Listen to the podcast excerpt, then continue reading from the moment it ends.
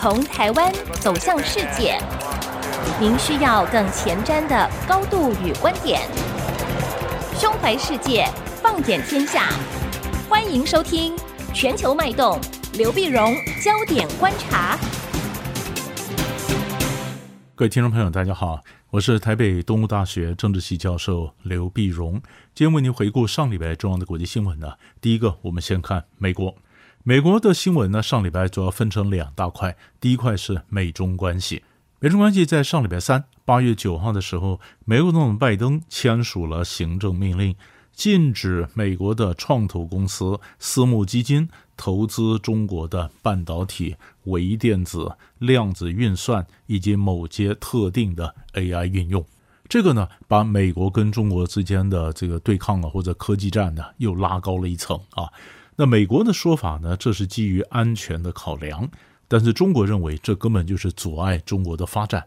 那么过去美国跟中国呢有高层对话，不管是呃拜登跟习近平，或者是叶伦到中国大陆，都不断强调美国并没有心，没有任何意图要阻止中国的发展。可在中国看来呢，你每一个都是阻止中国的发展，因为嗯过去美国是限制一些高科技的产品输出到中国，那现在呢是禁止投资到中国。那这个当然就是呃，对国际上的这个国际经济了，是科技的发展呢，美中关系都会造成很大的一个冲击。那第二块美国的新闻谈的是美国内政，在上礼拜五的时候呢，美国司法部长任命维斯担任特别检察官，调查拜登的儿子杭特·拜登的案子。呃，洗钱呐，或各种的贪污啊等等这种的案子呢，呃，非常敏感啊。那个过去在美国总统大选的时候，共和党就拿拜登的这个事情不断的攻击拜登。那现在似乎这个证据越来越多了，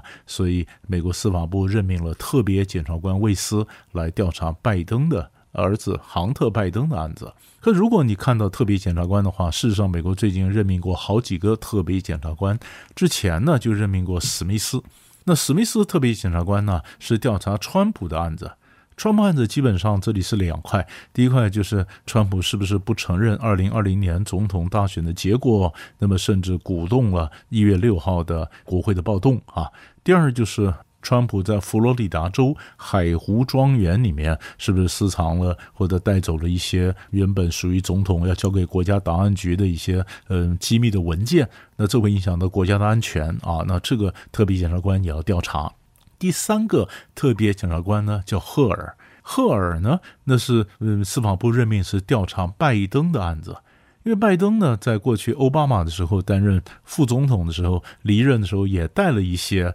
嗯机密的文件啊。那这些文件有没有违反联邦的法律啊？等等，这个也成立特别检察官来调查。这是美国非常罕见的，同时有三个特别检察官在调查前任跟现任总统的相关案件。那这个会对美国政治造成什么冲击？又将怎么影响到美国的总统大选呢？这个是我们持续观察的一个方向。第二大块新闻呢，我们看是东北亚。东北亚的情势呢，最近有一些紧绷。金正恩在八月十二号上礼拜六的时候呢，二度巡视飞弹工厂，鼓励啊要多制造飞弹啊，多制造导弹。这些导弹的越多，那么甚至有些是可以发射这个核弹头的呀。那么，可以在一旦的东北亚发生冲突的时候，北韩可以有首先发动攻击的能力。那八月十二号的这个日子，他是抢在美国跟南韩进行军事演习之前，他去巡视飞弹工厂。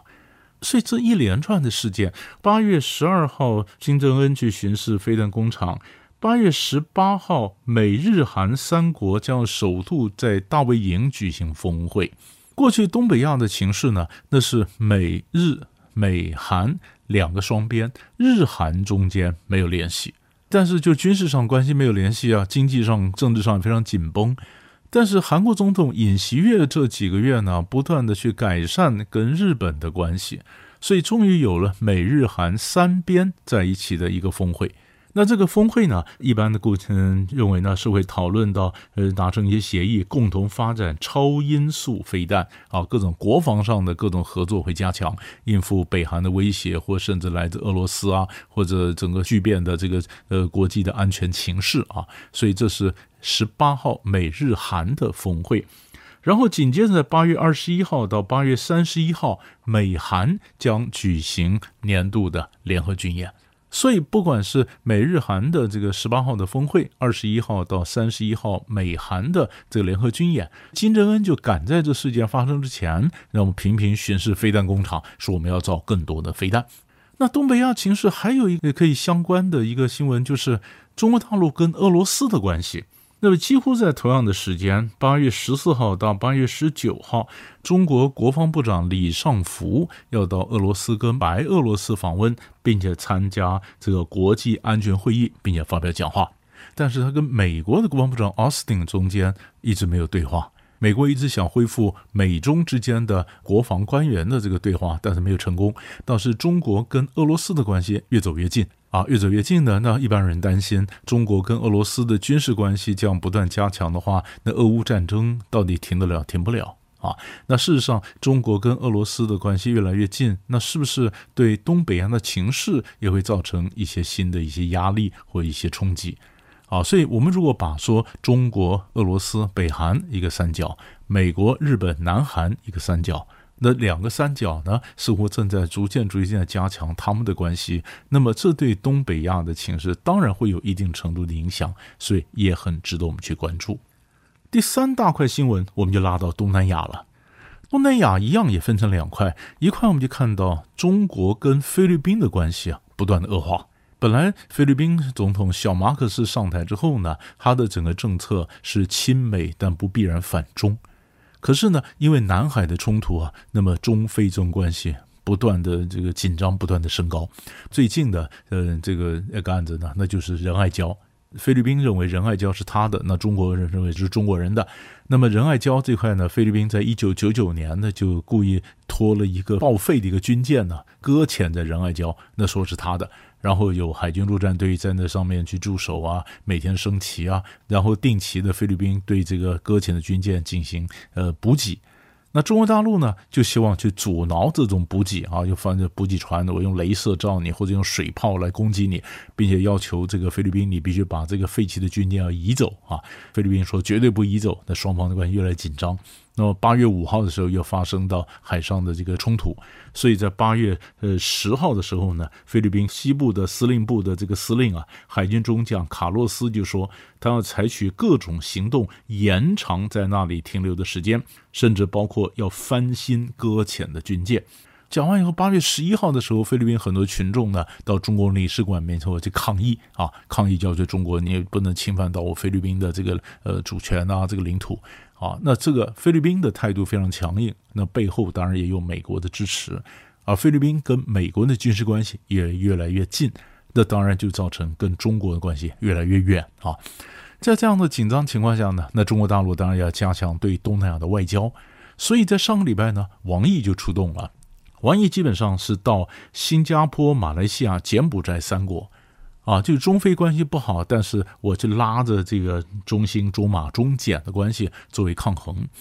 王毅从嗯九号出发，然后到呃十号呢，到了嗯在新加坡跟新加坡的外长维文进行晚餐啊，访问了两天。两天完了以后呢，就到马来西亚槟城跟首相安华见面。那为什么不在吉隆坡呢？因为安华那时候正忙着他内部周末是马来西亚六个州的地方选举。啊，这个是呃大家非常关注的这个选举，就后来六个州里面，当然是执政联盟跟反对联盟各拿了一半，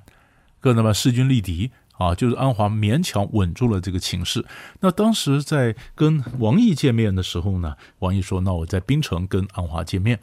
见面完了以后呢，那第三站就是到了金边跟柬埔寨的这个首相啊洪森以及洪森的儿子洪马内啊见面。”因为洪森呢，今年七十一岁，他的这个权力要交棒给他的儿子，执政党嘛，他是执政党选赢了，那我洪森不选，那执政党选赢了，执政党的这个就推出洪马内来阻隔啊，那国王呢，呃，也任命洪马内为下任的首相，那所以很顺利的，就洪森就把权力交给洪马内。那洪森交了权力以后，那么洪马内的内阁将在八月二十二号正式的继任啊，那这个内阁里面三分之二都是官二代。这当然也维持了呃柬埔寨情势的一个稳定。那洪森下来也不是真的下来了，他下来以后，他还担任上议院的议长啊。那根据柬埔寨的这个呃宪法呢，如果说国王不能执行任务的时候呢，上院议长是可以呃代替国王来执行职权的。所以呃，洪森就说，他虽然交棒给他儿子，他继续为国家服务啊，起码还有到二零三三年，他的影响力都还在。